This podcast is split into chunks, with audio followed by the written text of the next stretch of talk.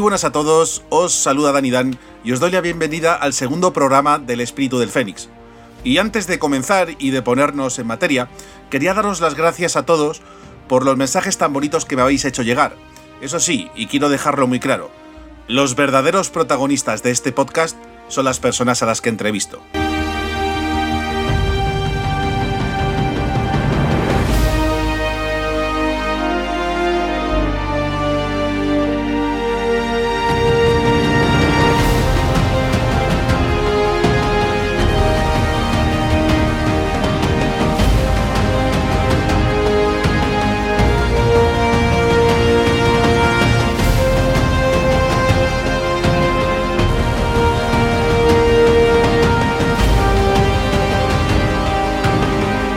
Aseguro que las personas que intervienen en el programa de hoy no os van a defraudar.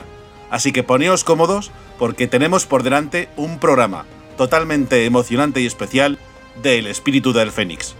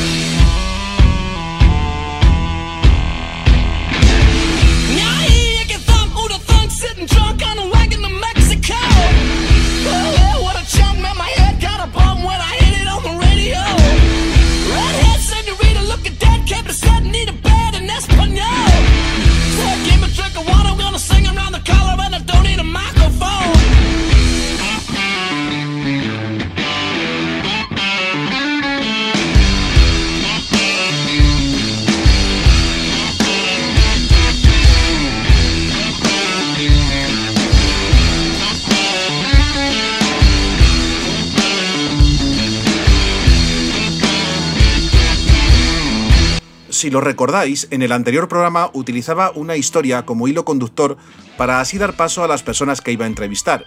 Y habíamos dejado esa historia justo en el punto en el cual a mi amigo no le habían invitado a ese programa de televisión para dar visibilidad a la enfermedad.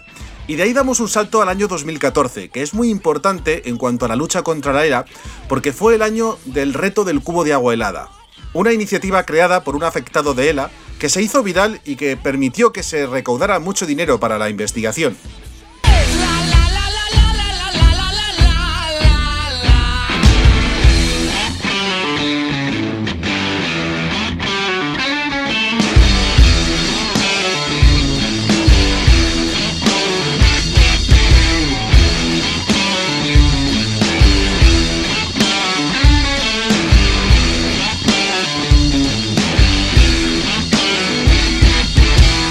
Teniendo en cuenta este hecho, a mí se me ocurrió organizar un reto masivo del cubo de agua helada en nuestro antiguo barrio, con el fin de que así pudiéramos recaudar dinero y también dar visibilidad a la enfermedad.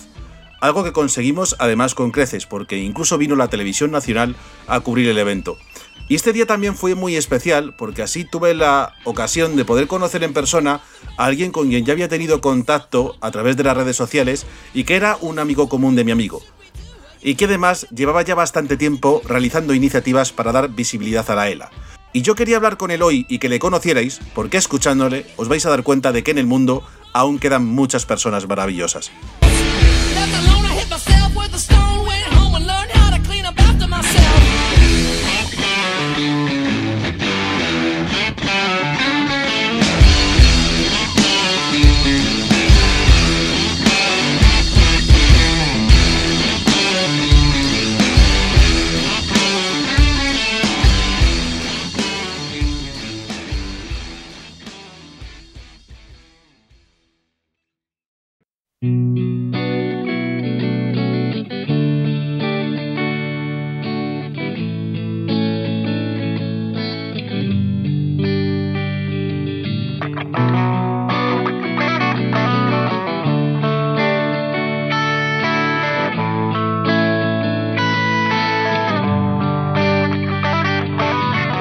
Que a la vida le dado un montón de bocaos, aún tengo hambre. Y sin alardes pateo por este jaleo en busca de aire. Pues sé que tarde o temprano vendrá una mano sin miedo a cobrarme. Y esta no se anda con cuentos, ni pierde el tiempo, ni viene en balde. No viene en balde. Israel, muy buenas. Buenas tardes, Dani, ¿cómo estás? Bueno, pues yo a Israel le conocí en agosto del año 2015. Le conocí en persona porque ya le conocí a través de las redes sociales porque hicimos un reto masivo del cubo de agua helada en nuestro antiguo barrio que además fue todo un éxito porque vino la televisión a cubrir el evento y recaudamos bastante dinero para la investigación de esta enfermedad. Irra, yo te conocí por redes sociales porque ya de hacía años estabas realizando diferentes iniciativas para dar visibilidad a la enfermedad. Y quiero hacerte una pregunta, digamos, común que hago a todas las personas a las que entrevisto, que es ¿cuándo y por qué te viste involucrado o te metiste en este entorno de la lucha contra la ERA? Bueno, pues Dani, yo vengo del mundo, venía del mundo del perro y había organizado eventos como un día de perros, por hacerlo corto y, y bueno, pues un día vino un amigo mío, Fernando Todosa, a verme a casa y yo había visto por redes sociales que Fernando Todosa colaboraba con el desafío homogéneo de judo, no sabía muy bien qué era, le pregunté, me llamó la atención de que por qué estaba colaborando, le pregunté, me contó de qué iba el desafío de judo, por quién iba, o sea, por quién había empezado todo eso, que era un amigo suyo que se, que se llamaba Fernando Mojena, me explicó un poco pues que era judoka, guardia civil y que le habían diagnosticado hace unos años ELA, me contó cómo y de qué manera apareció en la vida de, Fernando y de su familia esta enfermedad. Y bueno pues de alguna manera le dije pues hombre algo podemos hacer si juntamos el mundo del perro y juntamos pues lo que es el desafío de judo no entonces pues bueno pues eh, ahí Fernando Tolosa hace que nos conozcamos Fernando Mugen y yo en un evento de coches que organizaba Fernando Tolosa. Y bueno pues ahí Fernando Mojena lo que hizo muy inteligentemente porque Fred era muy, muy inteligente y me dijo, Irra, yo no soy importante, te voy a presentar a gente que realmente lo es. Y entonces, a través de Fernando Mojena, yo conozco a Araceli, conozco la plataforma de afectados por la ELA, y entonces Fernando lo que hizo en ese momento fue hacer que no fuera alrededor suyo todo lo que se iba a hacer, que no sabíamos todavía qué se iba a hacer.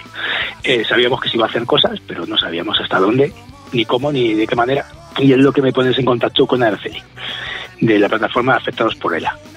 Hay que explicar que el desafío homogena era un evento de judo que él organizaba junto con sus antiguos compañeros del gimnasio al que él iba a entrenar desde que era pequeño y que reunía a muchos judokas de todo el país y llegó a ser un evento con mucha relevancia que incluso tuvo en algunos momentos padrinos famosos como pudo ser el caso de Alberto Contador. Estamos hablando de que fue un evento que él organizaba sin prácticamente ayuda, de, no le ayudaba ninguna asociación ni nada, simplemente lo hacía él con sus compañeros de, de gimnasio y que tuvo mucha relevancia, se lo hacía en Getafe y que, como decía, pues dio mucha visibilidad a esa enfermedad que en ese momento seguía siendo muy desconocida en nuestro país.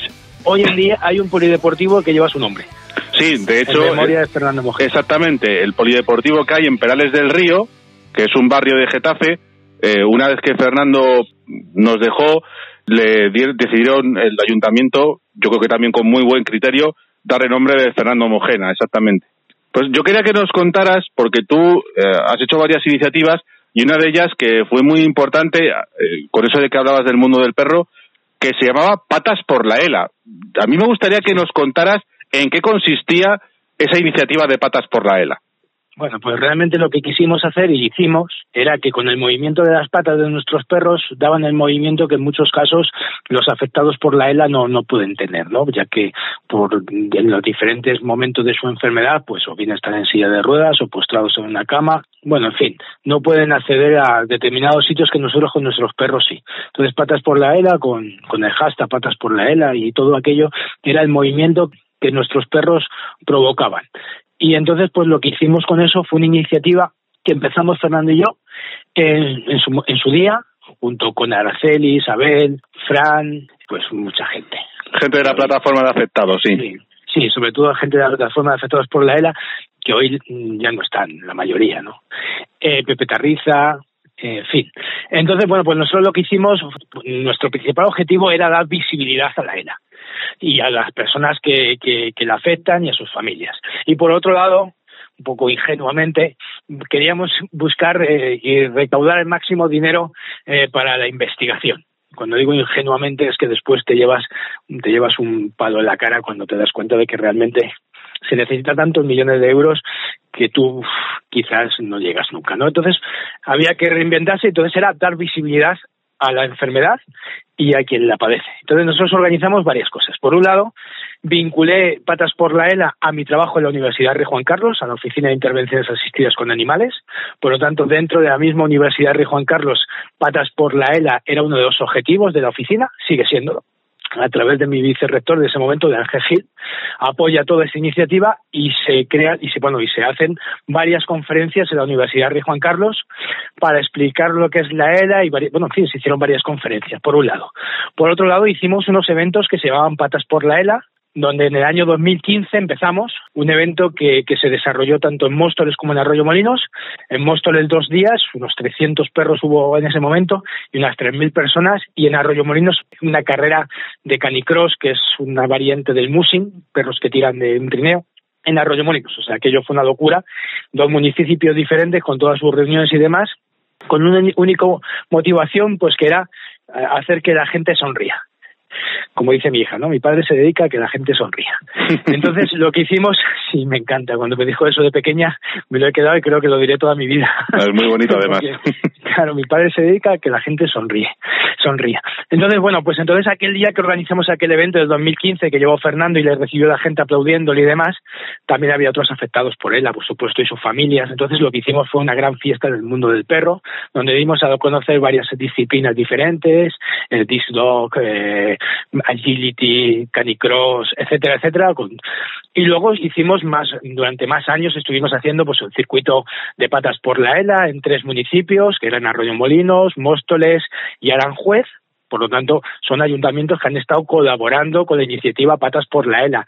También organizamos, ya no recuerdo en el año exactamente, en, en Guadarrama, también organizamos Patas por la ELA por el día y Música por la ELA por la noche, porque también hubo concierto de rock and roll en la sala de Reci, que ya hoy no existe y también estuvimos organizando aquello y ahí sí que se recaudó fondos y ahí sí que esos fondos fueron para ELA, Asociación Española de ELA, para el tema de, de la asistencia, pues que la, la, gente que es afectada por ella, como tú bien sabes, pues necesita muchos apoyos que, que desgraciadamente al ser una enfermedad poco conocida y demás no lo cubre la seguridad social, desde un respirador a una silla de ruedas a una sesión de terapia de terapia convencional, en fin, todo lo que sí, todo lo que es a nivel asistencial.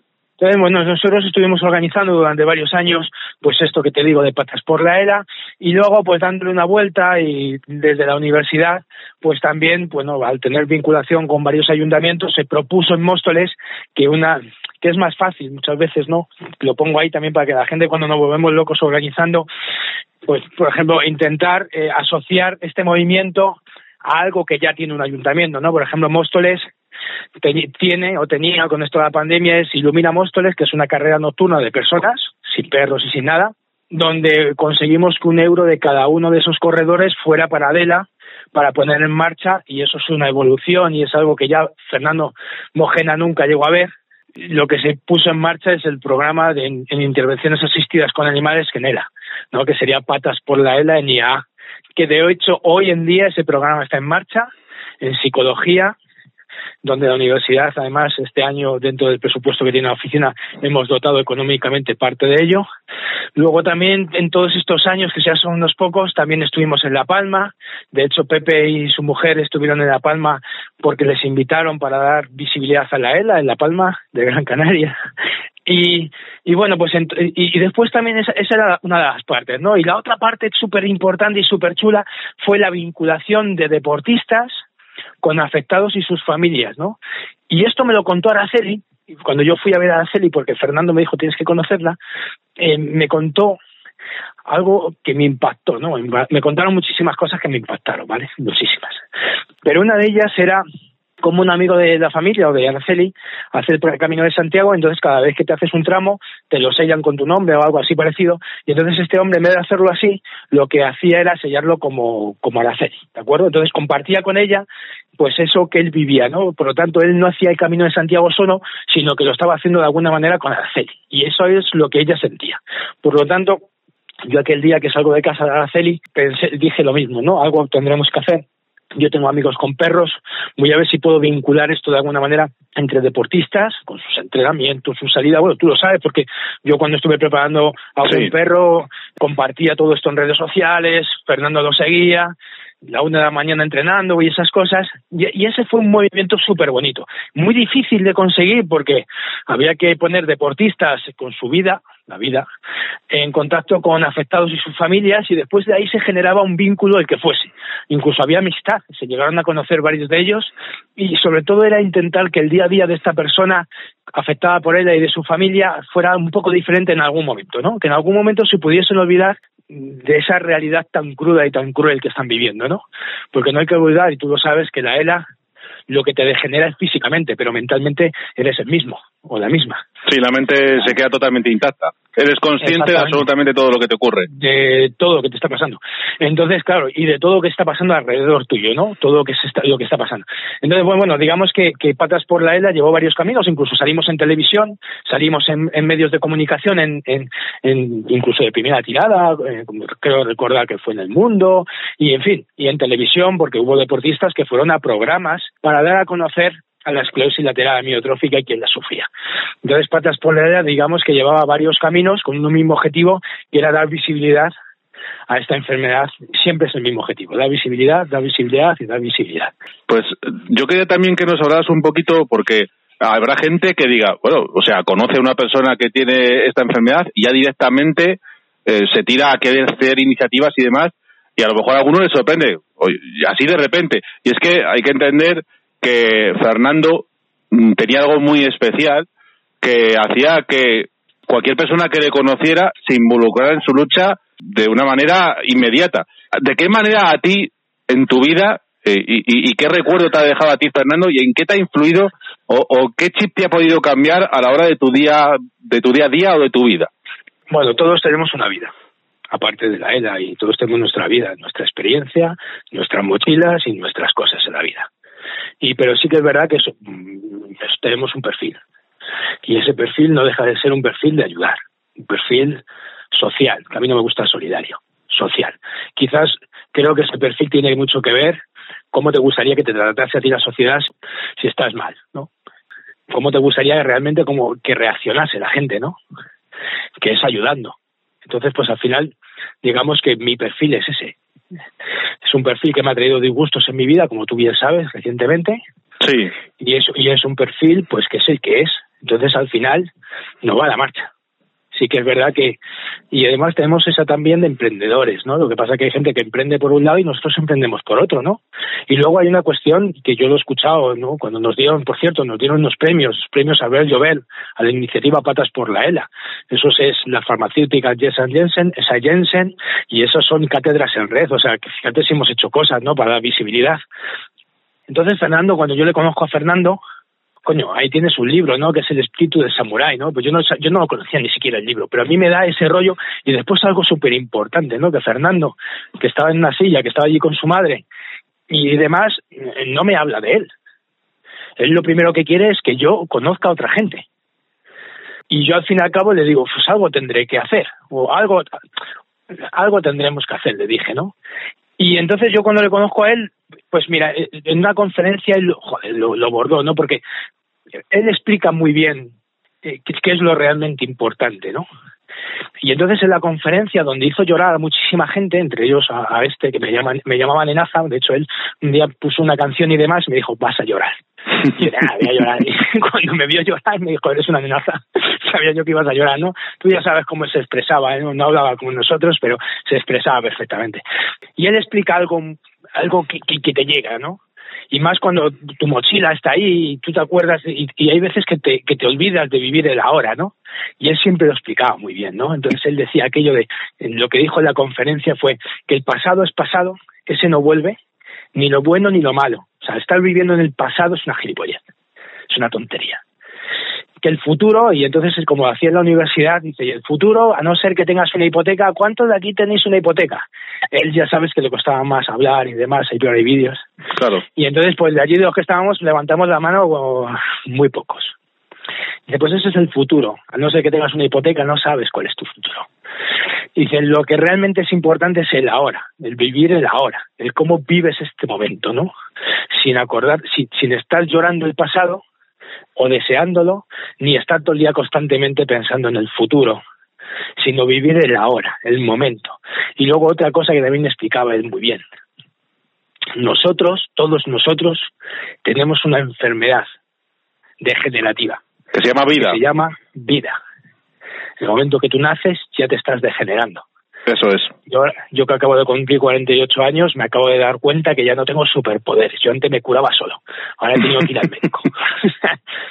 Entonces, yo creo que con esto que te acabo de decir, y, y, y las ganas que él tenía de ayudar, de hecho, poco antes de marcharse, él conoce a dos niños, una niña y un niño de Aranjuez, a Elsa y a Mario, y ya se implica para, para dar a conocer, ¿no? El caso y, y, para colaborar. Y yo ese día voy allí, me lo cuenta y le dije lo mismo, ¿no? Algo tendremos que hacer, ¿no? Y entonces, bueno, pues Fernando lo último que, que estás preparando es un vídeo para dármelo a mí, para irme a La Palma a contar La Palma, la isla de Gran Canaria, aparte de lo que es mi, mi trabajo de la oficina con, con, con políticos de allí y demás, pues hablar de patas por la ELA, etcétera, etcétera. Y Fernando me manda el vídeo y cuando me manda el vídeo tres días después fallece. Pero yo sé que el momento que él estaba haciendo el vídeo con su cuñado, con Joel, era el tío más feliz del mundo. Era el tío más feliz. Es, muy curioso lo que dices, porque yo a veces que hablaba con él y ya hablábamos por mensaje de texto, digamos, de, a través del WhatsApp y demás, porque ya no podía hablar en ese momento, ya pues no. Y esto quiero que lo entienda la gente, que los afectados por la ELA también se les afecta el habla, algunos de una manera más rápida, otros menos, pero llega un momento en que pierden la capacidad de poderse comunicar a través del habla.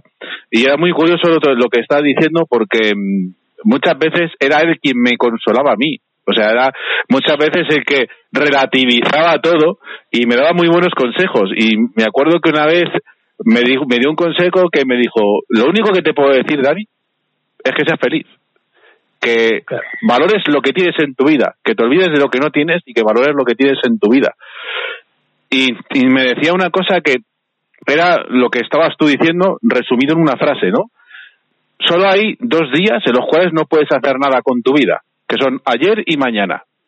Y, y se centraba precisamente en eso, en el vivir el hoy. Él tenía muy claro que la batalla de la vida la tenía perdida o la guerra de la vida, mejor dicho, la tenía perdida, pero que luchaba por la batalla del día a día, que él no tenía miedo a morirse, sino a no ser feliz. Y eso es lo que, lo que tú estás comentando. Él, tres días antes, estaba haciendo ese vídeo y estaba feliz, y tres días después nos dejó. Y, y, nos, y nos, a, a mí me influyó mucho su pérdida, porque yo estaba también muy implicado con él. De hecho, el día antes de que él se fuera, yo lo había escrito para volver a hacer el reto del cubo de agua helada en el barrio como habíamos hecho los dos años anteriores y él me dijo que estaba de acuerdo y al día siguiente me llamaron para decirme que, que ya no estaba. Y eh, ¿cómo, ¿cómo te afectó a ti la noticia cuando tú te enteraste de que Fernando ya no estaba en ese momento? Porque no, nos pilló a todos totalmente a contrapié. ¿Cómo te influyó el, el que una persona que habías, que habías colaborado tan estrechamente ya no estuviera con nosotros? Bueno, veníamos de una mala racha ya. Había fallecido Fran en La Coruña, había fallecido, si no creo recordar mal, Arturo en veníamos ya de una mala racha, bueno, siempre hay una mala racha, ¿no? Lo que pasa que una vez te enteras y otra vez que no, ¿no? Esto al final dice, no, es que se oye mucho la ELA, y dices, no, bueno, se oye en el círculo, si te sale del círculo no se oye, como todo, ¿no? Bueno, yo realmente me tomo la licencia de esos días de irme a la piscina de la organización sin teléfono porque como te digo hay una mochila en la vida y yo vivía pegado a un teléfono por las cosas que organizaba y tenía cierta adicción al teléfono. Entonces yo tomo una decisión que es no llevarme el teléfono a la piscina y lo dejo aquí en casa. Entonces cuando yo vuelvo a la piscina al mediodía me encuentro 20 mensajes, no sé cuántas llamadas, WhatsApp, pam, pam, donde me dicen, además creo que uno de los mensajes es Miriam, donde me dicen que Fernando Mojena ha fallecido. Como tú sabes, ya habíamos venido de haber estado en la UCI, Sí. ya le habían hecho el gastro, la gastro, la tráqueo, que de ahí es una obstrucción. Bueno, la gente se piensa que esto se muere de, de- de por la enfermedad, ¿no? Y esto, la enfermedad en sí, o sea, creo que no te mata. Lo que te mata es Todas las que complicaciones te- que conlleva. eso es. Eh, y porque además esto es muscular, entonces es que los pulmones son músculos, el corazón es un músculo y cuando eso deja de funcionar, pues, pues ya está, ¿no? Entonces yo llego de la piscina y yo, yo lo veo, no lo veo y, y una impotencia, ¿no? O sea, es una, es una mala hostia que te pone importante para que te voy a engañar. Pero sí que es verdad que como él fue tan, tan jodidamente listo, yo entonces ya estaba trabajando con Pepe Tarriza, ¿no? Y ya estaba yendo porque Fernando no se podía desplazar. Entonces yo ya iba con Pepe Tarriza a otros sitios, ¿no? Y, y con Isabel, pues eh, ya habíamos estado en Burgos, ya habíamos hecho varias conferencias a explicar patas por la ELA en Burgos a los afectados. Entonces, realmente hay un momento que te quedas frío.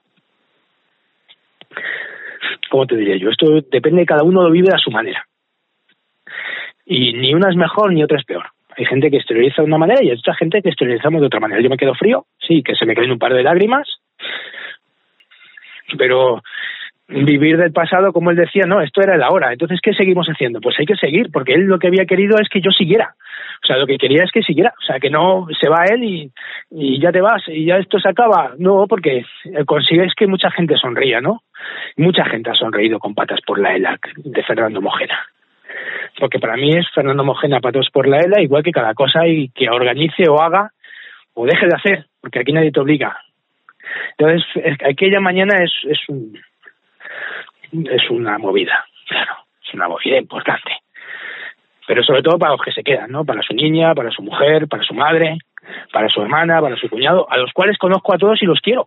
¿Qué quiero decir? Porque es que esto no solamente es con la persona, es que en el momento que te involucras, pues tú ya te acuerdas que estuve en lo del desafío de Mojena que hice hasta de speaker. Y en el desafío, Cierto. en su despedida, era de speaker, de eso, que a mí me da una vergüenza terrible, aunque la gente se piensa que, que no soy vergonzoso, yo soy mazo de vergonzoso, y yo hice de speaker en aquella ocasión se me iba la pinza y allí me puse delante de no sé cuántas personas a hacer de speaker. Pero ¿cómo no iba a hacer de speaker? Y al día siguiente estaba en, organizando Aranjuez una carrera de patas por la ELA, ¿no? Al Getafe el sábado, domingo Aranjuez, una locura. Pero ¿cómo no lo vas a hacer? Si realmente... ¿Sabes qué pasa, Dani? Que, que estar enfermo no significa que seas buena ni mala persona. Si eres mala persona, eres mala persona. ¿Enfermo o no enfermo? Eso está clarísimo. Eso, Eso es así. Además, si eres mala persona, cuando estás enfermo, yo creo que todavía eres peor persona. Con tu alrededor. Pues se lo haces pagar a todos. O habrá gente que se mejore. Pero es que Fernando era buena persona. sí, Entonces, era muy noble. claro, muy buena persona. Como otra mucha gente que te he conocido, como Pepe, como Araceli. Pero Fernando, igual que Pepe, que tengo más trato, ¿vale? Como Isabel. Yo recuerdo a Isabel, el día que yo fui a Burgos, que me estaba esperando en la puerta, ¿sabes? Sin conocerme. Bueno, nadie me conocía. Yo era el de los perros. O el indio loco. Sí, Pero eh, Fernando es que era buena persona. Entonces, realmente, Fernando hacía en la silla de ruedas o hacía tal lo que hubiera hecho estando sobre dos piernas. O sea, lo que estaría haciendo como tú y como yo. Una gente le llamaba flautas, le iba mucho Rosendo, el rock and roll, a mí también, los cuernos, que de hecho en alguna conferencia yo ponía los cuernos, la gente me miraba raro diciendo, este tío, en De- una conferencia en la universidad poniendo de cuernos. hecho, a Fernando le llamábamos el samurái rockero por lo del libro y por lo que le gustaba el rock, porque él era rockero a tope. a tope. Entonces nos pillaba varias cosas que, que tal, y después nos reíamos mucho. De hecho, una foto que tengo mucho cariño es la que nos hicimos. Bueno, ya sabes que se hicieron camisetas, Sí. pañuelos, se hizo todo un movimiento de patas por la ELA, te quiero decir, desde la plataforma de afectados por la ELA, que hoy en día, luego hablamos de ello, hoy en día siguen estando vigentes, ¿no? Las, las bragas para el cuello, ¿no? Que están colaborando en inicio de otra iniciativa. Pero Fernando, para mí, era buena persona. Igual que Miriam, igual que su hija, igual que su madre, igual que su hermana. Claro, se crea, un, se, se crea un vínculo muy especial. Yo siempre lo he dicho la que... gente, la, la que gente de. Ronin era la gente de Ronin especiales gente o sea de, de- del gimnasio Ronin su maestro todos David Zamora que lo organizaban todos O sea, gente especial, gente que, que te acogía y... Que la gente del gimnasio de Fernando fue muy importante, porque cuando a él, le- él lo contaba, que cuando le diagnosticaba la enfermedad, él tuvo un bajón, en- lógicamente, ¿no? Te dicen, eh, tú tienes 30 años y te dicen que tienes una enfermedad incurable, degenerativa y mortal, cuando hace poco que te acabas de casar tienes tus planes de vida y te dicen, tienes de 3 a 5 años o de 2 a 5 años de vida y no hay solución y nada. Y él contaba de que él eh, se encerró en sí mismo y que incluso cuando iba por la calle veía otras personas que, entre comillas, estaban sanas, como que les miraba con cierta envidia, en cierto modo mala, ¿no? Y no quería ver a nadie y demás. Y fueron sus compañeros del gimnasio los que poco a poco fueron convenciendo a Fernando en una cena de Navidad, eh, y consiguieron que al final él fuera. Y poco a poco eh, a él a él le fueron diciendo, oye, ¿por, por qué no hacemos algo para esto darle vidilla y, darle visibilidad? Y fue como así, fue el germen del desafío homogena. Y la, la gente de- del gimnasio fue la que hizo que cambiara el chip dijera, mira, mm, pues lo que me quede va a ser para vivir y para hacer todo lo posible para ayudarme a mí y a todas las personas que padezcan esta enfermedad. Y, y por eso digo que fueron primordiales para que Fernando diera, ese cambio. Dani, fueron más allá. Yo toda esa parte no la, ni la conozco siquiera, fíjate lo que te digo. O sea, cómo nace el desafío homogéneo ni lo conozco. Yo te digo que yo lo pillo después. O sea, yo no tengo una amistad de Fernando de nacimiento, ni de barrio, ni nada de esto. Eso también le choca mucho a la gente. Pero eh, es que consigue más cosas. Porque a mí, por ejemplo, me invitan a Getafe a una radio de barrio donde normalmente estoy yo, está hay otra persona también que se llama Luis Pradillos, que hoy es el, el- iba a decir el director, y es así, el director de la Federación de Autismo de Madrid, o Madrid de Autismo. Entonces, yo le conozco en ese momento allí y él no era todavía director de nada.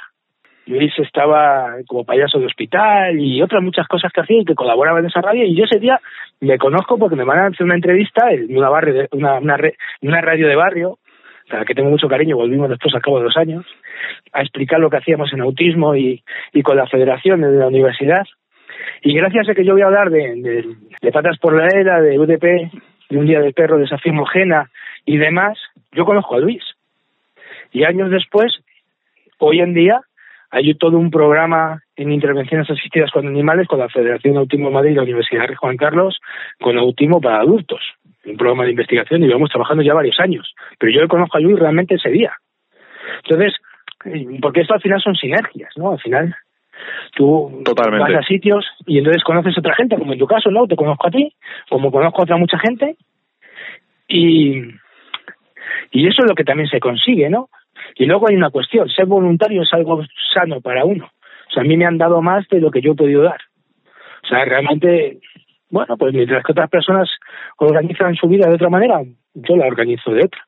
De hecho, hay veces que digo, "Uf, quiero ser normal.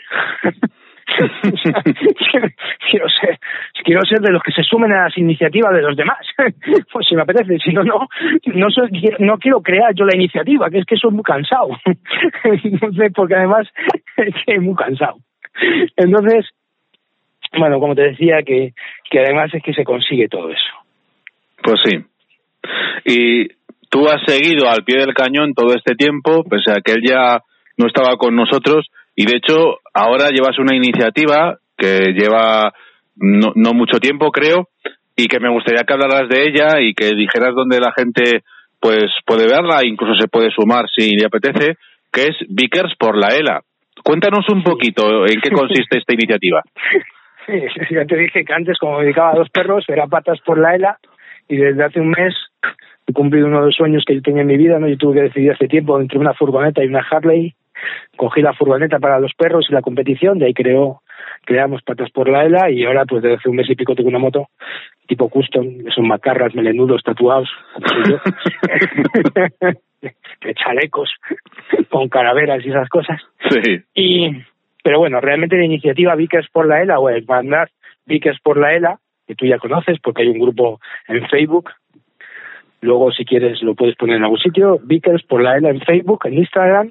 Sí, la, bueno, la gente te está escuchando y, y, así pues puede también adherirse si quiere. Claro, es una iniciativa que lo que queremos hacer es, pues, realmente una gran hermandad de Vickers o de moteros, que da igual la montura que tengas, la, la moto que lleves, da igual si es custom, si es naked, si es, da igual, si es un, si es un destino, da lo mismo. Eh, porque hay una cuestión que, que también está muy bien, ¿no? Ellos cuando... Está muy bien, es una forma de hablar, ¿vale? Es una puta... Esa, eh, ellos llega un momento en que acaban en una silla de ruedas, o sea, sobre ruedas. ¿Y qué es lo que hacemos los motoristas? Andamos sobre ruedas. El movimiento nuestro es sobre dos ruedas en este caso, ¿no? El movimiento en la moto es libertad. Esto que se habla tanto de libertad. Pero realmente el movimiento de la moto es libertad. O sea, nosotros, yo me monto en la moto para desconectar del mundo, para estar en otra cosa, entre otras cosas para no caerme.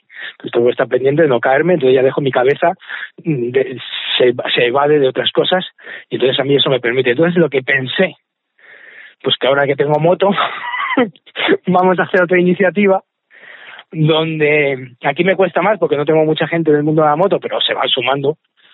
Y vamos a hacer que, la visibilidad que estábamos consiguiendo con Padres por la ELA, eso tiene un, o tiene un tiempo. Además, para generar las, los eventos es muy complicado, es muy difícil. Vamos a ver si somos capaces de dar la misma visibilidad, pero montando en moto. El- la gente de la moto, en general, suele ser gente muy solidaria en general, hay de todo.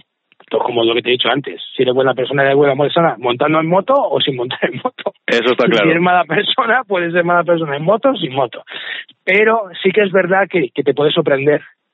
Porque el que no conoce tiene en casa y el que no su padre y el que no su madre y que no pues como unos chicos de Irún que son moteros desde hace muchos años los dos pues hace poco le han diagnosticado él a, ella y están intentando adaptar la moto para que ella pueda seguir montando en moto el máximo tiempo posible el que me escribe me dice mi padre falleció por ella el que me escribe me dice eh, mi prima mi tía falleció por ella mi prima tiene ella hoy me ha dicho un chico que va a colaborar con la iniciativa ya.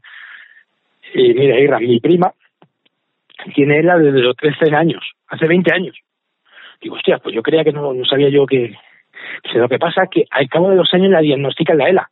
Le habían diagnosticado otra cosa, pero era ELA. O sea que con 13 años, fíjate que hace muy poco hablábamos de ese Mario, ¿verdad? Los primeros Sí. niños con ELA, ¿no? Que se sepa.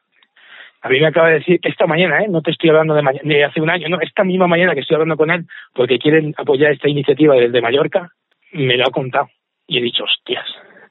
Entonces, Vickers por la ELA realmente es motorista y su moto que sale a montar y vamos a dar visibilidad. ¿Cómo? Ponemos un hashtag en las redes sociales, que somos muy de redes sociales, decir, oye, mira, me está montando en la moto, mira qué foto, mira qué paisaje, donde ponemos en el hashtag Vickers por la ELA, hermandad Vickers por la ELA. Ya está.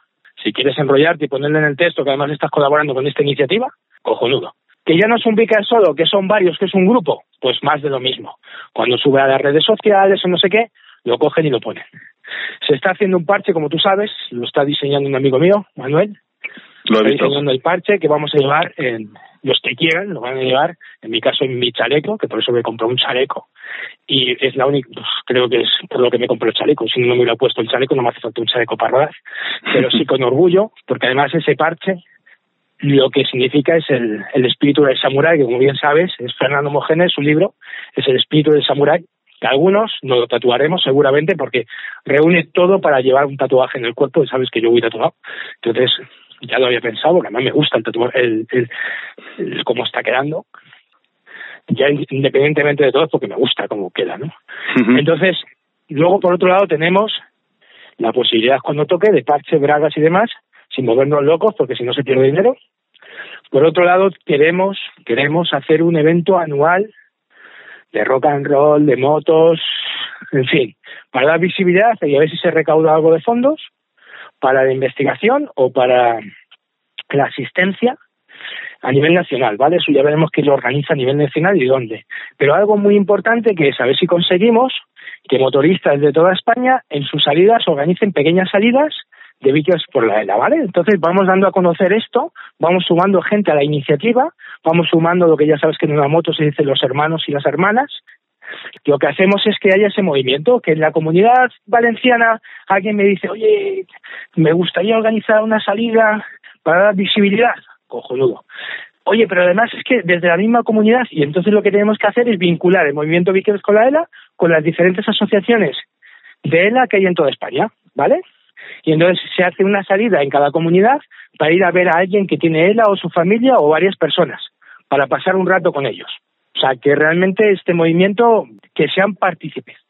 O sea, no es un movimiento que hacemos gente de fuera, sino que queremos que sea un movimiento que sean ellos que participen, tanto ellos como su familia, como hicimos con Patas por la Arena, ¿vale? De hecho, llamé a Pepe, a Pepe Tarriza, hablé con él y me dijo, jo, tierra, muchas gracias, ¿tú has visto el vídeo? Tal, no sé qué. Y le dije, no, no, no, de muchas gracias nada, Pepe, que esto lo hacemos juntos. Entonces tú vas a ser el enlace del mundo ELA y yo voy a ser el que coordine las motos y, y a vosotros.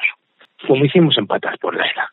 Y entonces, pues bueno, luego iremos viendo cómo va esto. Pero si todo va como está pensado, de aquí a cinco años saldremos en televisión, sí o sí. Y eso, sabes que es un gran escaparate para dar visibilidad no a las motos, que también, sino para dar visibilidad a lo que realmente es importante. Totalmente. Que es la ELA, que es la ELA, y también buscar una excusa para seguir otra vez otros cinco, seis, siete, ocho. Y no cuesta, porque nosotros salir a rodar, vamos a salir a rodar. Pues si encima en nuestro pensamiento en algún momento están, están ellos y ellas, pues la verdad es que no pide para comer. ¿Qué quiero decir? O sea, que y además Totalmente. muy, muy relajado, porque esto sí que me lo toman muy relajado, aunque ya no me están dejando, ¿eh? que ya me están diciendo por qué no hacemos una asociación y por qué no sé qué, por qué no sé cuánto. y, y yo digo, hostias, a mí, traedme lo hecho. Digáis que, pues, que, que no me da la vida. Entonces, bueno, pues el movimiento, la iniciativa Vickers por la Era hoy en día está en redes sociales, en Facebook, Instagram. Por supuesto que es muy importante la participación de las familias, que esto no es solamente montar en moto, ¿eh? que hay que organizar cosas. Y para organizar cosas no hace falta estar montando en moto. Habrá gente que monte en moto y otra gente que esté en los sitios. Pues para poner los, eh, los tenderetes, para mover vallas, para dar información de la ELA. ¿Sabes lo que te quiero decir? No, esto no Sí. es una quedada motera y hasta luego, Lucas. No, no, no. Esto es un tema que es durante todo el año. Que es Eso lo que es. yo busco siempre, durante todo el año. Porque la enfermedad no es, no es un rato, es durante todo el año. Eso es. Pues eh, ha sido un privilegio para mí tenerte en este segundo programa del Espíritu del Fénix. Ojalá hubiera más personas en el mundo como tú que, tiene, que tienen ese gen de querer ayudar y de querer hacer por las personas lo que a ti te gustaría que hicieran contigo. Porque hay muchas personas que son como tú en el mundo, pero no hay tantas como nos gustaría. Y, y si hubiera más personas como tú que tienen ese gen de querer ayudar, posiblemente las cosas también serían muy diferentes. Como te digo, ha sido un lujazo tenerte en el programa. Muchas gracias por cederme tiempo, porque sé que de tiempo tú vas muy justito, pero como Bueno, siempre... bueno, tampoco, tampoco tan justo. pero siempre has tenido esa, esas ganas de, de participar en todo lo que dé visibilidad a la ELA y yo por eso te lo quería agradecer. Y para mí, sinceramente, es una de las personas que realmente merece la pena conocer o que me ha merecido la pena conocer dentro del entorno de la lucha por esta enfermedad. Muchísimas gracias, Irra, por haber Bueno, querido participar. que muchas gracias, sabes que venimos de momentos difíciles y tu confianza es muy importante para mí. Y, y, y para mí, tener también la confianza de tu parte. Eso que te quede muy claro. Muchísimas gracias, Isra, por todo lo que nos has podido comentar hoy. Muchas gracias. Un beso. Cuídate mucho, amigo.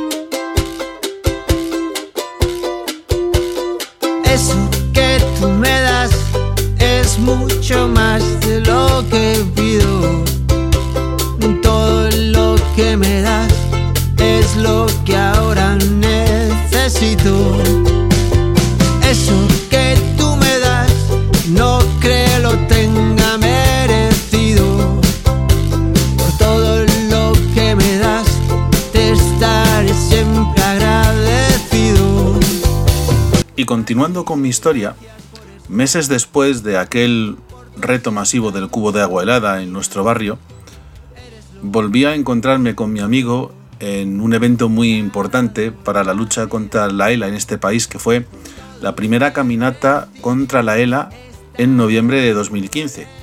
Y ahí me encontré con muchas personas de manera presencial que ya conocía a través de las redes sociales, como es el caso de la siguiente invitada al programa de hoy. Voy a daros algunas pistas para la gente que la conozca, para ver si así sabéis de quién hablo. Algunos la llaman la faraona. Nunca he sabido por qué ni lo he preguntado. Eh, Puede que sea por esa belleza típica de embrujo andaluz, aunque yo creo que incluso es más bonita por dentro que por fuera.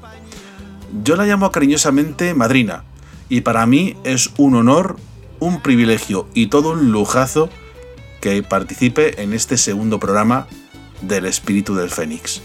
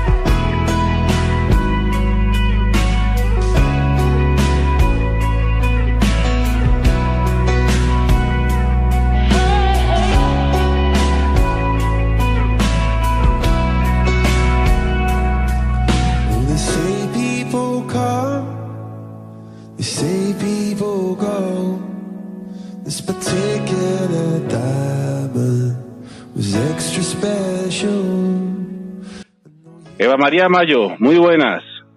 Hola, buenas tardes. Pues a ver, Eva, yo quería hablar contigo porque te conozco también desde hace muchos años.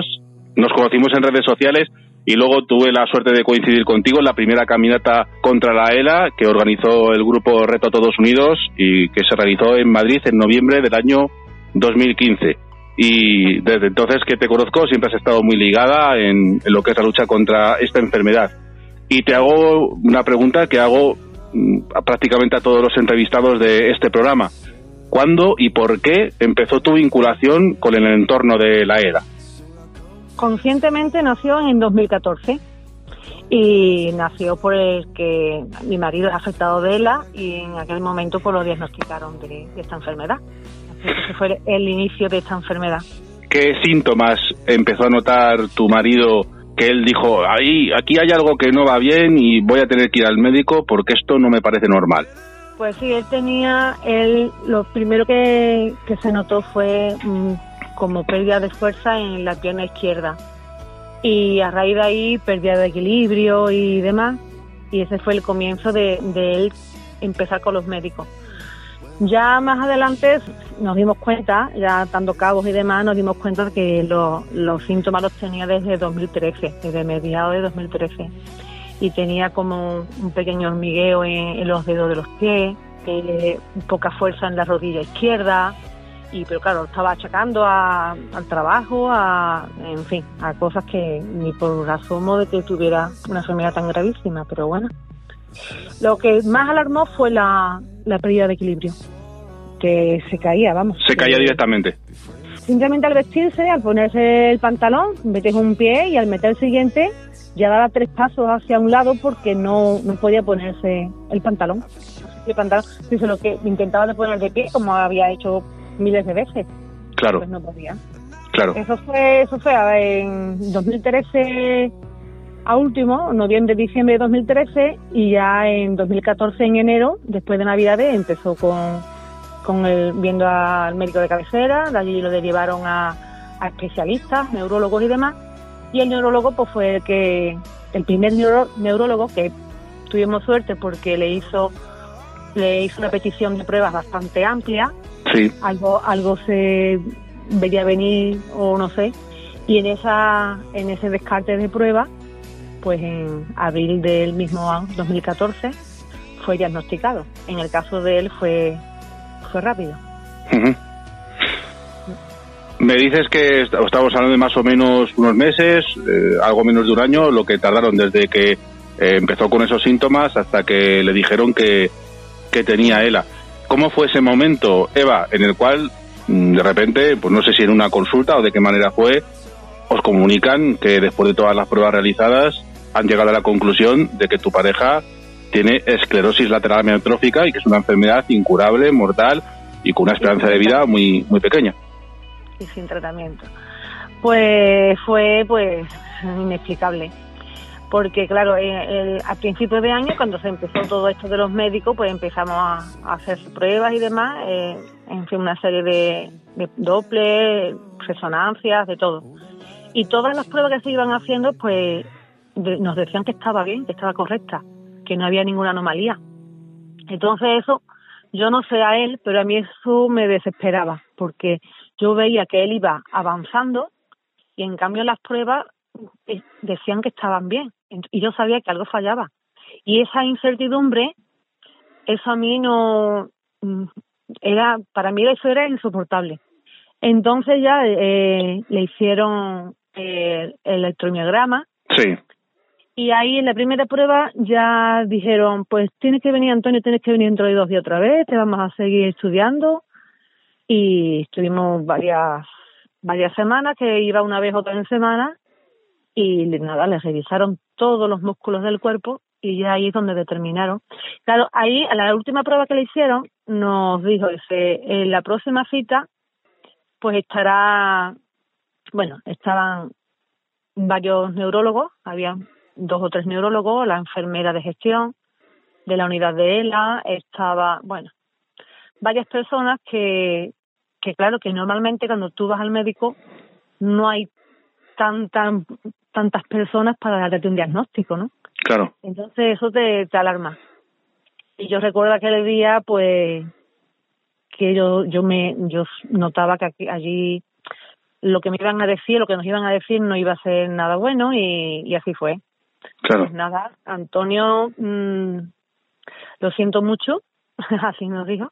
Antonio, lo siento mucho, usted tiene esclerosis lateral amiotrófica, una enfermedad incurable, como tú acabas de decir, incurable, con una probabilidad de vida o de supervivencia de dos a cinco años, que no tiene tratamiento y, y nada más.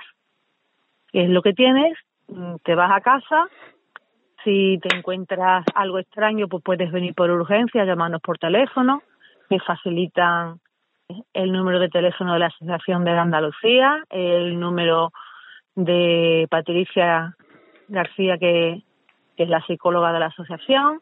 Le ofrecen un, un bastón para que se apoye porque ella estaba perdiendo bastante el equilibrio y él se apoyaba en mí, no quería ni muleta, ni bastón, ni nada. Y nada, y si está todo bien, dentro de tres meses nos vemos. Y ahí empezó el martirio. Por lo que me dices, entonces en esa época ya había una asociación que estaba ligada a, la ELA, que es ELA Andalucía. Lo digo porque hay otros casos que me han comentado afectados que en su momento cuando le diagnosticaron justo en su región no había ninguna asociación que se encargara de nada y bueno, dentro de lo malo que es que te diagnostiquen algo como la ELA, que es algo terrible, tener una asociación en tu región que te pueda ayudar es importante, porque en vuestro caso, aparte de esa ayuda psicológica y demás que podían dar, en cuanto a tema de equipamiento, porque claro, estamos hablando de que como es degenerativa cada vez el afectado tiene más necesidades en cuanto a equipamiento y demás, la asociación nos pudo ayudar de alguna manera. Eso fue bastante importante porque es algo que ahora, eh, fin, viéndolo desde, desde el punto ahora, ¿no? Que en el que me encuentro, eso fue bastante, es bastante bueno porque nosotros en aquel momento no habíamos escuchado nunca esa enfermedad, no sabíamos lo que era, ni, de- ni lo que nos venía, para nada. No sabíamos eh, lo que tenemos que cambiar en casa, lo que tenemos que cambiar nosotros en nuestra forma de pensar, de vivir, de, de todo. Entonces, ahí había un vínculo entre el hospital, la unidad de ELA del hospital de, de Valme, Virgen de Valme, de Sevilla, y la Asociación de la Andalucía. Claro. Entonces, al tener ese vínculo, por lo visto, cada vez que hay algún diagnóstico, se pone en contacto con la asociación y la asociación ya, pues como que se involucra bastante, aconsejando en el día a día, en, la, en los cambios que hay que, que tener, tanto psicológicamente como a nivel de, de ayuda técnica y demás. Entonces es un apoyo bastante grande y, y a nosotros nos hizo bastante y nos sigue haciendo. ¿Qué edad tenía Antonio más o menos? Porque estamos hablando de que fue el año 2013, 2014. ¿Qué edad tenía Antonio cuando le diagnostican que tiene esta enfermedad? Los síntomas, los síntomas empezó y él tenía 42 años. 42 años, Sí. Ya el diagnóstico ya tenía 43, pero claro. Ujú. 42 años. Entonces, deduzco de que estaría en una situación de actividad laboral, o sea, él estaba trabajando cuando le ocurrió esto. Y claro, había que hacer ciertos trámites, ¿no? Que he hablado ya con otras familias a nivel de pedir una incapacidad, eh, la ley de dependencia. En vuestro caso, todo este trámite burocrático, ¿cómo fue? ¿Fue dificultoso? ¿La asociación nos pudo echar una mano en algo de eso? A ver, él estaba, él siempre había estado trabajando, él nunca, nunca había parado y en fin, gracias a Dios él ha sido siempre, ha tenido trabajo, entonces le cogió pues trabajando y, en fin, bien, en toda la plenitud de, de su juventud, porque, y cuando más fuerza tiene una persona. Y a partir de ahí, pues nada, ahí pues muchísimo trámite porque, bueno, te dan una baja, te, después de esa baja por enfermedad que la hacen temporal la tienes que hacer ya mm, pensionista, tienes que ha- hacer una valoración de y todo eso son trámites, oficinas, papeles, un día, otro, de mm, eh, verlo eh, los médicos, psicólogos y demás para saber si la enfermedad que dicen pues es verdad o no, y le dan el grado de incapacidad, tienen que dar el grado de invalidez, le, yo qué sé, es un, es mucho trámite después de lo que el enfermo ya tiene, todo lo que se tiene que, que mover y demás. Sí es cierto que te van llevando, ¿no? Te van llevando de un sitio a otro, te van diciendo ahora tienes que ir allí, tienes que, que hacer lo otro, pero claro, hay, a ver cómo te explico. Ahí está el que él tiene que tener una pensión, puesto que él ya es pensionista y él no va a volver a trabajar. Claro, Entonces, esa pensión no es no es por una invalidez normal, no es por, es una gran invalidez. claro. Es que hay, hay invalidez, gran invalidez y absoluta. Y él tiene la, la gran invalidez y eso es pues un porcentaje más, más alto, el, el máximo, ¿no? Entonces, claro, hay muchos enfermos de que sí, le hacen pensionista y demás, pero le dan una pensión normal. Por ejemplo, la pensión normal es del 100% de lo que él estaba trabajando. Y en esta en estos casos de pacientes con ELA es del 150%. ¿Por qué? Porque ellos no son autosuficientes ellos solos. No es, no es una persona que tiene una inmovilidad en el brazo, pero en cambio puede caminar, se puede vestir con dificultad, necesita ayuda pero no total. Y estos enfermos necesitan a alguien siempre para que ellos puedan hacer lo más mínimo que hace cualquier persona. Sí que son totalmente dependientes. Estamos hablando de que es una persona que depende para todo. Exacto. Entonces, por eso tienen un 150% de la pensión, Claro. de lo, de lo que ganaba. Sí. Y bueno, y también va en, en el- por el otro sitio es la, la, la- el grado de, de discapacidad que tenga, porque todos los discapacitados no tienen la misma Claro. lo mismo, no es una persona que ha tenido, mm, quiero decir, leucemia, que ha estado gravísimo, que ha tenido que tener un trasplante de médula, Sí. pero cuando se recupera y sale, gracias a Dios de todo eso, sus brazos y sus piernas y demás, está todo bien, ¿me entiendes? Ya se recuperó y ya. Sí que puede Esa ser persona- algo, puede ser Claro. reversible. Exacto, pero lo de ellos no, lo de ellos no tiene, ojalá tuviera algo de, de reversible, pero no, al contrario. Claro. Y yo te quería preguntar, Eva, porque tú vives en Andalucía, como nos has comentado, pero creo que es esto, esto es algo común en todo el país y es que una persona como Antonio, que además es dependiente, a la hora de salir a la calle se encontrará con varias barreras arquitectónicas, ¿no? A ese nivel, ¿qué es lo que os habéis encontrado? Eh, Es decir, se hace muy difícil el poder estar Sí. en la calle y acceder a cualquier sitio.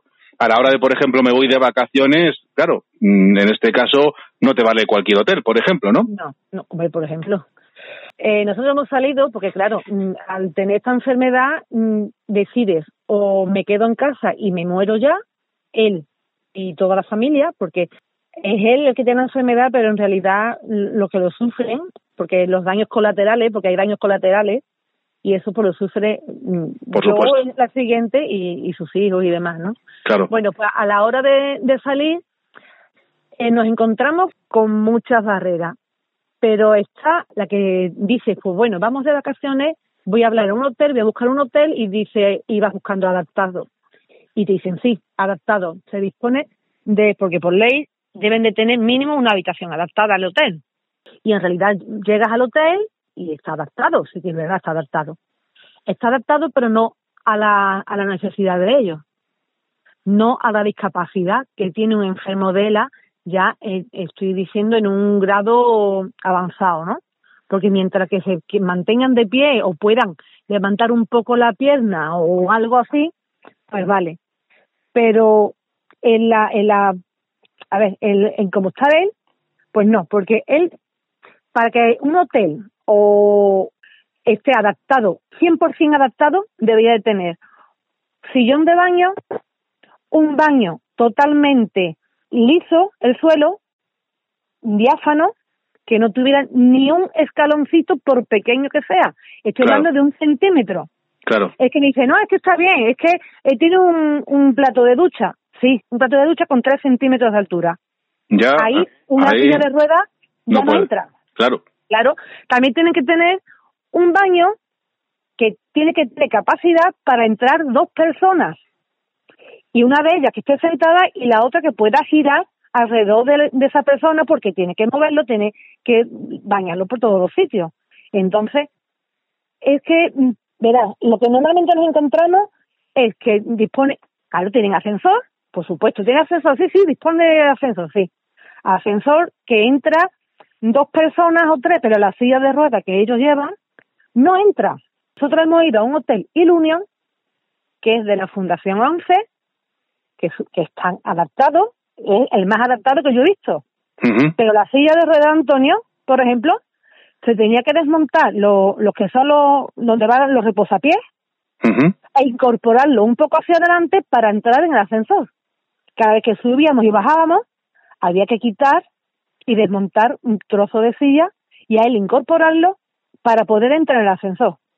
Quiere decir que sí que está adaptado. Pero al enfermo hay que molestarlo. ¿Me entiendes? No es, no, es la, no es la adaptación necesaria para el enfermo de ELA. Sí, es verdad, hay adaptación para una silla de rueda normal, para una persona que, bueno, que da un paso, que le tiene una movilidad de un brazo, de una pierna, pero con muleta, de, vale, pero para ellos, 100%, muy, muy, muy raro de que, de que haya un hotel adaptado. Y si hablamos de calle, de ciudades o de tiendas de comercio, pues no. Aquí se, aquí la adaptación que se hace, el quitamultas. Para que te den el permiso para abrir el local, el comercio, el hotel, el lo que sea, pues vale. ¿Tiene rampa? Sí, tiene la rampa. ¿Tiene la, la, la puerta ancha? Sí, la tiene ancha. Tiene, tiene, tiene, sí, sí, sí, pero hay rampas que tú ves que dice, Dios mío, ¿cómo sube ahí una persona en silla de ruedas? Aunque le empuje, o si mucho menos si, si la persona es con una tetraplegia o una paraplegia y tiene que darle con la y si va hacia abajo pues pierde los dientes. Es que es Claro. así. Es que se ven unas cosas que, que, que es lo que yo digo. Quita multa y permisos para abrir el local. Pero yo te agradezco que nos pongas en contexto de todo esto para que la gente que nos escuche y que a lo mejor jamás ha, ha escuchado nada sobre la ELA no sabe lo que es o incluso la gente que, que bueno que sepa a lo mejor un poquito de qué va la historia para que sepa esta realidad que ya no es la dureza de la enfermedad en sí que te hace depender de otras personas sino que luego tú quieres salir a la calle y hacer una vida social y te encuentras impedimentos en todos sitios. Que luego quieres tú trasladarte de un sitio a otro y si tú tienes un Claro. coche, no te vale cualquier utilitario. no, Tienes no, que no, coger un coche de grandes dimensiones, con una adaptación y demás, para poderte mover. Eh, y ya no te cuento si quieres ir a, eh, en avión o, o, o en tren o cualquier cosa de estas, que claro, pues Mira. necesitas ciertos servicios. Sé que Renfe, por ejemplo, tiene un servicio que ofrece a, a personas discapacitadas que funciona muy bien, pero ya estamos hablando de otros medios de transporte y la cosa pues se complica. Y yo te agradezco que cuentes todo esto porque estamos hablando de que, claro, la silla que puede utilizar Antonio no es una silla, digamos, convencional manual, que bueno, más o menos puede caber, sino que estamos hablando de algo, es un equipamiento de grandes dimensiones. Y claro, fíjate que has estado hablando de un hotel de la ONCE que estaba adaptado, pero incluso en ese hotel más adaptado que te has encontrado, tenías que desmontar parte de la, de la silla para que él pudiera acceder al, al Claro, ascensor. Porque el ascensor él no puede entrar solo, es que estamos siempre las mismas. Él tiene que entrar él con la silla y alguien, porque él no puede pulsar el botón, ni puede salir, ni puede entrar. Claro, Es que él tiene que ir siempre con una persona al lado. Entonces, es que el, el ascensor tiene que tener una capacidad. Y una persona que va sola y entra a una silla más pequeña, pues vale. Pero ya es la, la silla más grande y alguien con él, pues no. Yo he tenido que dejar a Antonio dentro de un ascensor en el camino de Santiago, en uno de los hoteles que hemos estado, en todo el camino. He tenido que poner a Antonio solo en el ascensor, darle al botón y yo subir rápida las escaleras y esperarlo arriba. O al contrario. Y él no puede estar solo. Y lo he tenido que hacer, porque si no, no, no entraba en el hotel. claro. No estábamos en casa. Es que Sí que cual- cualquier cosa que a una persona le puede parecer algo normal, para alguien como él es una proeza poder hacer. Estás la- hablando del, camino de Santiago. vida- sí. La vida para nosotros, Dani, una vez que entra esta enfermedad, me refiero a nosotros no solo a Antonio y a mí y a mi familia, sino me refiero a los enfermos de ELA. Entonces, la vida para nosotros, como te estaba diciendo antes, tiene dos opciones. O te quedas en casa, lloras y nos morimos todos, nos morimos todos ya, o intenta adaptarte y hacer, como está tan de moda decir, la nueva realidad.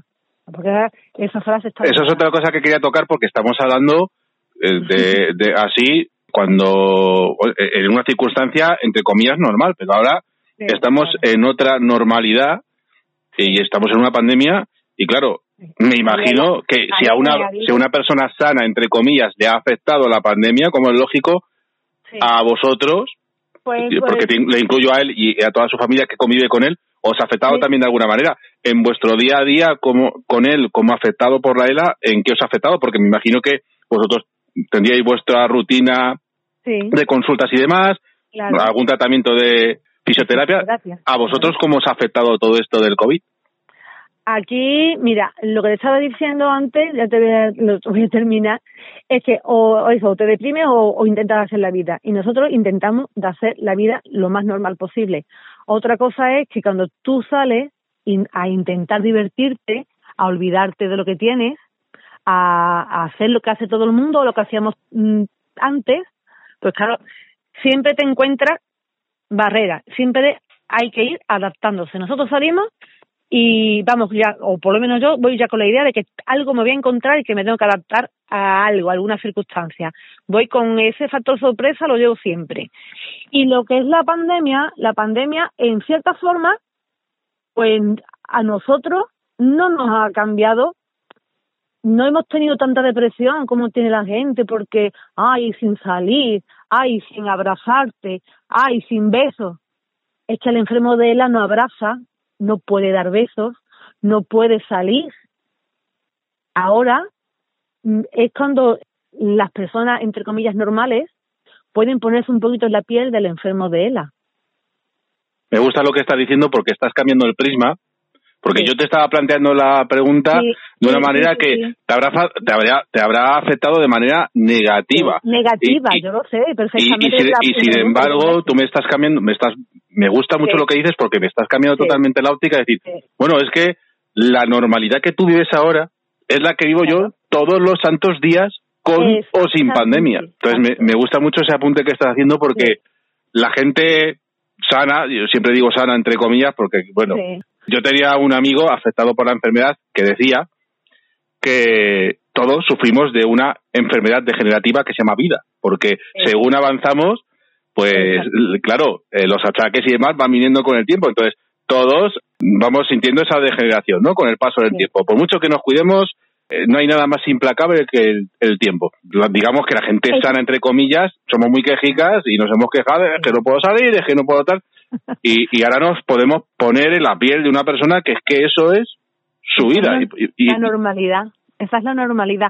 Lo único que ha cambiado en negativo la pandemia para, para el enfermo de ELA es que las consultas que tiene, sí. cada- en el caso de Antonio, tiene consulta cada tres meses, pues, especialistas de neumólogos y de cosas, antes las hacía presencial y ahora le dan la opción de que sea presencial o vía teléfono, telefónica. ¿Sabes? Dependiendo de cómo esté, porque si está estable y no hay ningún, no hay nada que cambie, pues mira, pues por teléfono yo hablo con su médico y demás y se hace así. Otra cosa que ha cambiado es que él iba dos veces en semana a fisioterapia y Sí. desde que empezó la pandemia, pues claro, em- eliminamos todo contacto con, con la persona. Hay más un fisio que tiene que tocarlo y demás. Claro. Entonces, él iba normalmente a la, a la clínica simplemente por el hecho de salir de casa, porque eso era la excusa para poder salir de casa, y desde que está la pandemia, pues no. Y además, pues tampoco quiero que el fisio viniera a casa, tampoco quería que, que llegara a casa. Lógicamente. Ahora, claro, ahora ya tiene Antonio sus dos vacunas puestas, me imagino que el fisio también tiene ya su, sus vacunas, entonces lo vamos a, a reiniciar otra vez, ¿no?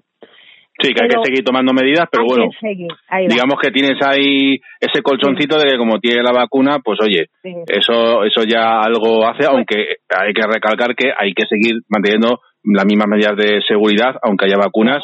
Tiene que seguir la- las cosas y la vida y hay que adaptarse. Es que la, es que eh, lo tengo más que comprobado. La vida es, es un día a día y una adaptación constante a todo. Pero claro, eso lo, lo veíamos nosotros de antes, que porque lo que es la pandemia, el lado negativo que yo lo he visto ha sido ese en, en nosotros. Eh, hablando de Antonio y de mí, ese. Pero Claro. ya después, el, el cambio de pandemia, eh, lo que ha sido la pandemia, es lo que te he dicho antes. A ver si ahora la sociedad se da cuenta de lo que es un confinamiento total, día a día, en el caso de Antonio desde hace ocho años, en otros casos desde hace trece, en otros años desde hace cinco, y, y ese, ese es el, esa es la enfermedad de Antonio. Un confinamiento en su propio cuerpo, pero sin vacuna, pero Exacto. sin estado de alarma. Sí, que no hay, que no hay salida, que Ahí no hay esto salida, no esperamos hay- que sea transitorio y que dure un tiempo y que llegaremos a que, Exacto. aunque tengamos que convivir con esto, pero volveremos más o menos a tener una vida como la que teníamos antes, en el caso de Antonio es algo irreversible.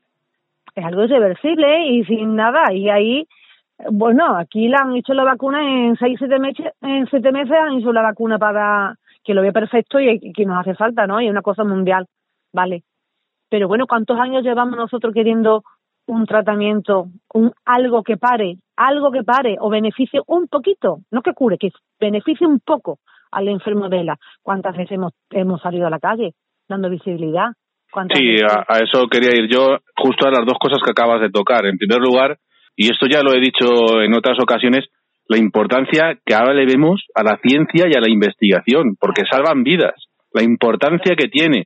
Y nos salva con una vacuna y salva también con tratamientos, con cualquier tipo de ensayo que, que pueda dar algo de luz a la lucha contra esta enfermedad.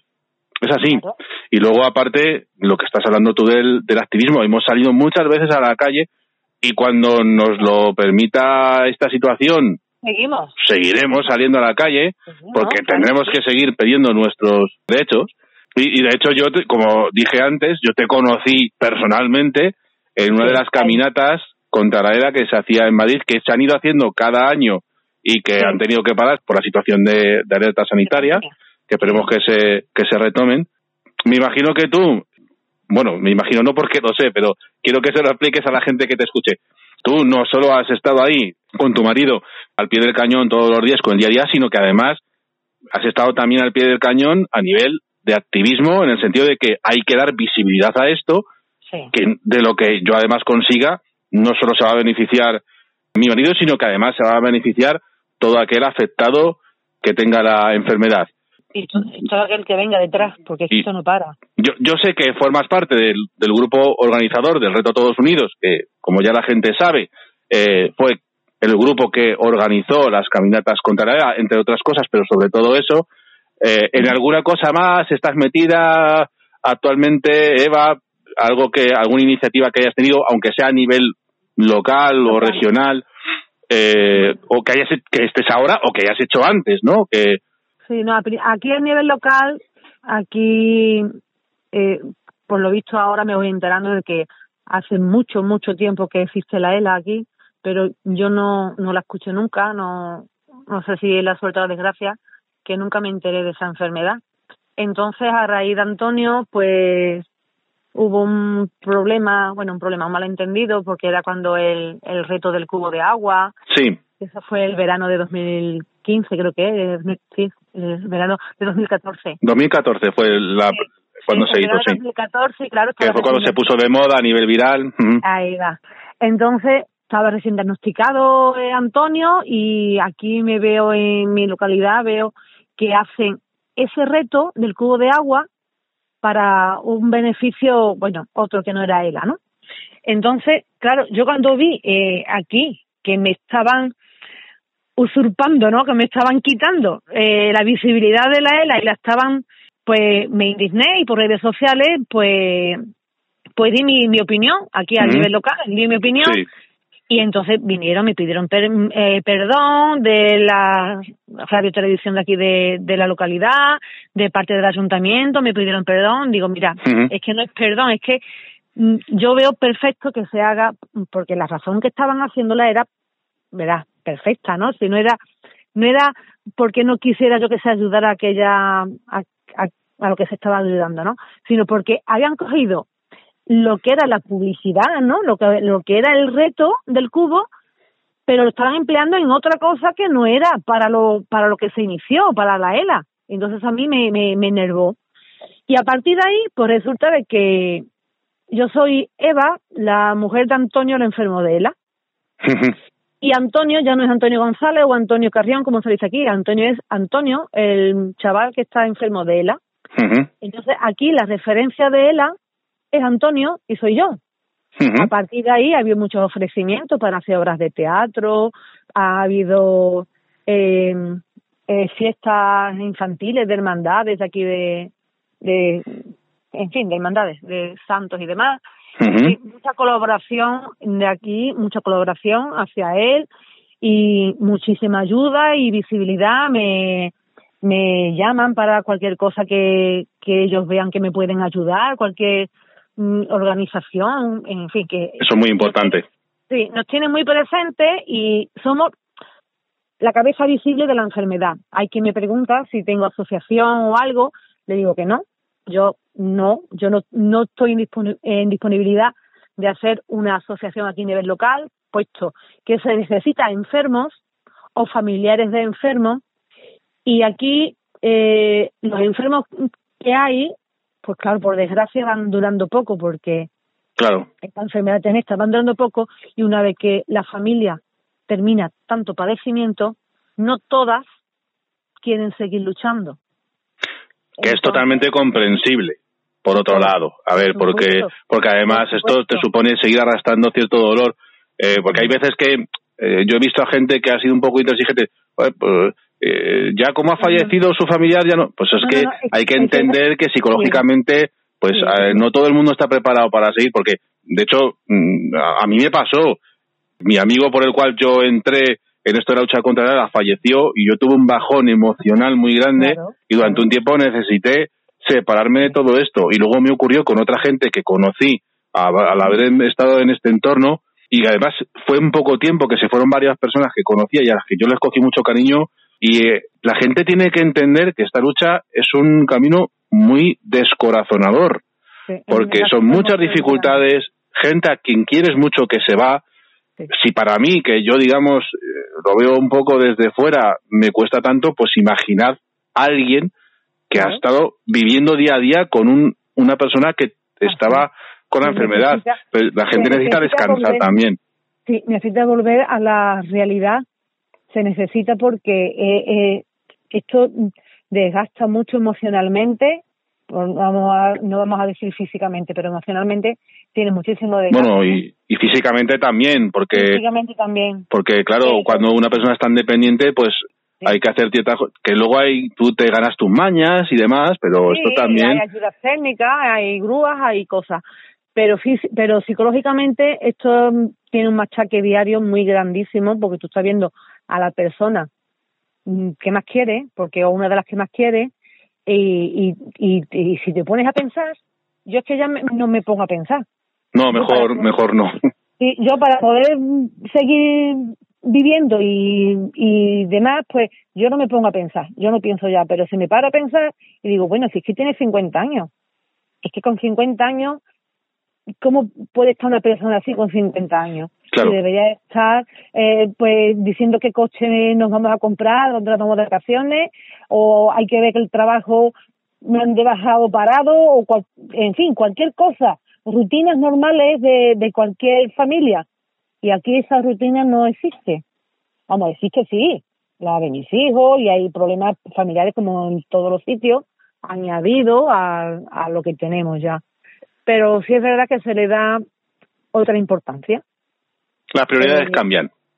Sí, sí, sí, la, prioridad claro. y, y sí, y, y la valoración de, de, de cada problema, pues se baja, se sube, se baja, depende de, de la importancia, pues así la pone, le haces caso o no.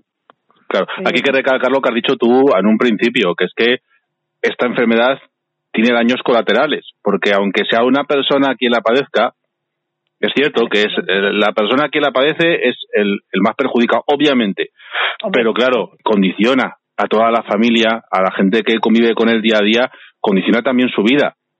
Eso es así. Y es un desgaste, como tú bien decías, también psicológico, porque esa persona también sus prioridades y su y sus necesidades, pues eh, muchas veces no las puede satisfacer como le gustaría, porque claro, tiene que estar pendiente de la otra persona. Yo no puedo hacer una vida, yo no puedo plantearme nada porque aquí no, no se puede mirar dentro de tres meses. Yo no sé, me dicen, bueno, dentro de dos meses, dentro de tres meses. No, dentro de dos meses ya veremos, ¿no? No lo sé, pues que no lo sé, dentro de dos meses. Pues- Para pues cualquiera es, es- es detrás de la, de la esquina y para mí, pues dentro de tres meses o dos meses, eh, mucho tiempo. Yo no puedo, no puedo organizar nada dentro de un mes. No. Hay una cosa buena que tiene la pandemia, si, es, si se puede decir buena, tampoco quiero que se me malinterprete, pero que nos ha hecho cambiar el chip y el ir precisamente lo que tú estás diciendo muy bien, Eva, al día a día, que es como realmente deberíamos vivir, al día a día. Claro. Porque Sí. hoy hoy hoy abren los bares, mañana los cierran, ho- hoy te dejan salir de tu comunidad autónoma, mañana no. Eh, y, y, y eso es, es así, es vivir el día a día. En tu caso, pues es de otra manera a un nivel mucho más grande, pero es así, el vivir el día a día porque no sabes lo que te va a deparar el mañana. Que realmente no lo sabemos ninguno, pero la gente, como yo digo, entre comillas sana, que nos pensamos que somos inmortales y que somos invencibles, que pisamos por la calle como si eh, no importara nada y no nos paramos a pensar eh, en ese momento vamos vamos a, a- a vivir el minuto y disfrutar del minuto porque mañana no sabes si te puede pasar con lo que sea o, o pasa cualquier cosa y, y a ti o a alguien ha llegado y tus prioridades y tu y tu plan de vida cambia totalmente.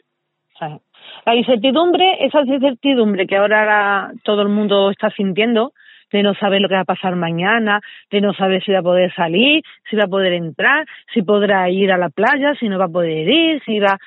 Bueno, pues esa incertidumbre es la que tiene el enfermo de la desde que la diagnostican. No sabe qué va a pasar mañana.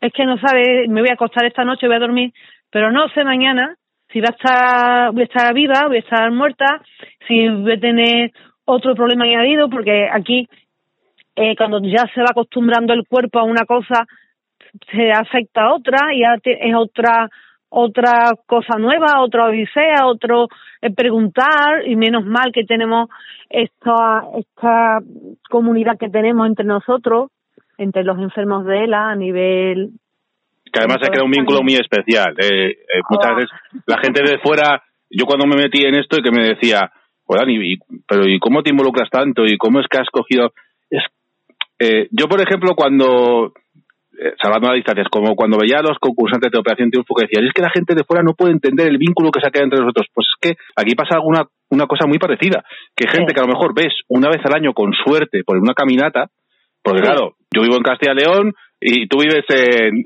Andalucía. Si, no, si nos vemos, a lo mejor una vez al año en una caminata o porque nos la hemos podido montar para podernos ver. ¿Cómo, cómo se crea ese vínculo tan especial? Pues es que yo tampoco te lo puedo explicar, pero es así. y parece que, que nos vimos ayer, pero que nos conocemos de toda la vida. Eso es. y, y como si estuviera viendo a tu hermano que se fue, no sé, hace cinco años a Alemania. Claro. O sea, que, que realmente te has visto con esas personas, a lo mejor en tu vida, tres, cuatro, cinco veces con Tres, suerte, cuatro, pero sí. sin embargo se coge una confianza y, y, y hay una relación de amistad que a lo mejor no tienes con alguien que, que, que, ves casi todos los días. Exactamente. Exactamente. Pues Eva, mm, agradecimiento enorme por este ratito de conversación. Me ha parecido que lo que, ha tras- lo que has transmitido es súper valioso. Muchas gracias por cedernos este ratito, porque además sé que pues no, no dispones de tiempo así como así para regalarlo, como ha sido en este caso. Así que quiero agradecer tu generosidad, recalcar la persona maravillosa que eres, porque siempre estás ahí, siempre estás ahí a todos los niveles. Y yo te quiero dar las gracias a ti porque luchas más, más que cualquier familiar de ELA. No digo de un enfermo de ELA, más que cualquier familiar de ELA. Y gracias a Dios, tú no tienes en tu familia a día de hoy. No tienes Tengo esa gran fortuna de que no me ha tocado tan de cerca como a vosotros.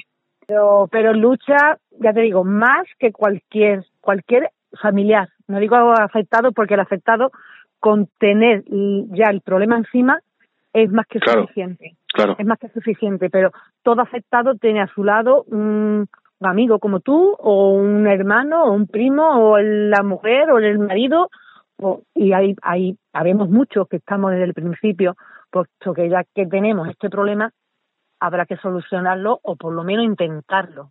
No lo vamos a solucionar, ojalá, pero por lo menos intentarlo y por lo menos que la gente sepa que esta enfermedad existe, que necesitamos un tratamiento, algo, algo. Es que es muy duro que te, te diagnostiquen una enfermedad, que sé que hay muchas enfermedades que necesitan investigación y cosas, pero hay, hay enfermedades que, mm, que tienen que tienen algo, algún tratamiento con que luchar, tienen algún arma, pero es que lo- estos enfermos no tienen nada, nada, nada, nada. Entonces, si nos quedamos sentados en casa, viéndolas venir, como digo yo, esperando a que te lo traigan a tu casa, nadie va a venir a tu casa a llamarte a la puerta y decir, toma, no, tú tienes que luchar por aquello. Si lo consigues para ti, bien, que no, es que detrás tuya hay hijos, nietos, hay familiares, hay amigos y la vida sigue. Y esto necesita una cura ya, pero ya. Y a ti muchísimas gracias porque es que eso, mm, ya está, no te digo nada, te lo diré por WhatsApp. No te digo, no te digo nada, pero te lo digo todo. que te quiero mucho. Y yo también, y yo también, yo también y lo sabes, Eva. Muchas gracias Venga, por todo siempre. Muchas Siempre. gracias por este ratito, estamos en contacto. Un abrazo muy grande y, y gracias por este mensaje que acabas de transmitir de, de fuerza para que a todo aquel que esté pasando por un mal momento y que eh, pues padezca la enfermedad y demás, que sepa que hay que seguir. Es duro, Sí, pero sí, sí, hay que adaptarse, pero hay que seguir. No, no, no, no, no, tú no te puedes quedar.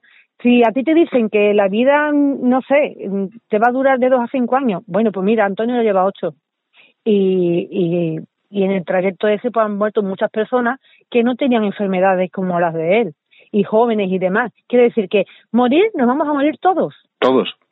todos. En las condiciones que está él, pues vale, no son justas. No es, no es, no, no vale. Esas condiciones no vale. Pero que morir, por lo que es morir, no, todos nos vamos a morir. Entonces hay que vivir, adaptarse a la forma de que nos va tocando, que Antonio tiene que hacer el camino de Santiago en silla de ruedas, pues en silla de ruedas. Que nos tenemos que ir a la playa, tenemos que buscar una playa adaptada con tarima para él poder llegar a la orilla, aunque no se bañe, pues hay que buscarlo, pero el hecho de poder ir a la playa tiene que existir. Una cosa es que el enfermo quiera ir o no, pero hay que eh, estar todo preparado para que cualquier persona, en las condiciones físicas que esté, pueda acceder a aquello y tenga el mismo derecho a divertirse, a salir, a ir a un médico, a lo que haga falta, sin tener que, que, que ir, que parece que va a un campo de batalla. Por supuesto. Que- a vivir. Pues, a vivir, que son dos días. Muchísimas gracias, Eva. Venga. Ha gracias. sido, ha sido un lujazo poder contar contigo. Igualmente. Venga, muchas gracias. in your electrical romantical trying to find your way through the static gotta give myself some peace nobody wants that grief come on you and me yeah we're gonna find a way yeah. And you need me. So Unplug yourself, let go. Of the electrical.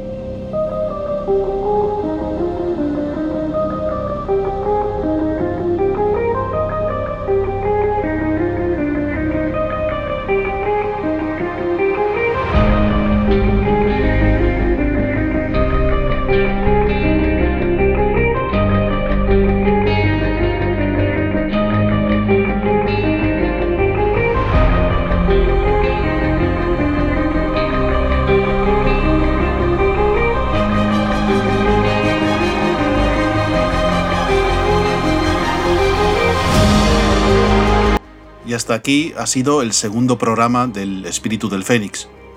Y quería terminarlo con un recuerdo a mi amigo, quien era una persona totalmente positiva.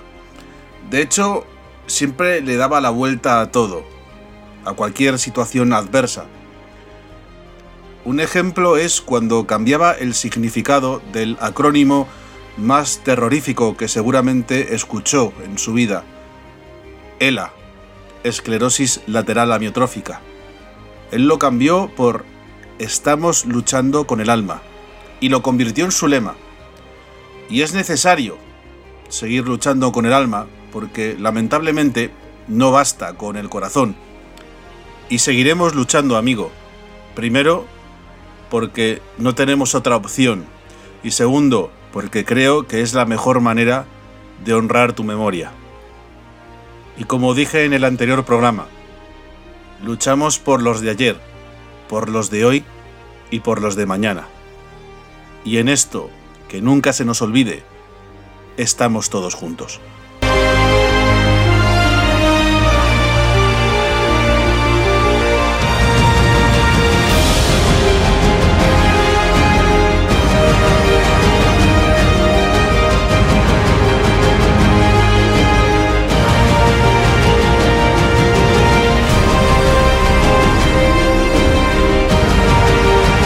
Muchas gracias a todos por estar ahí.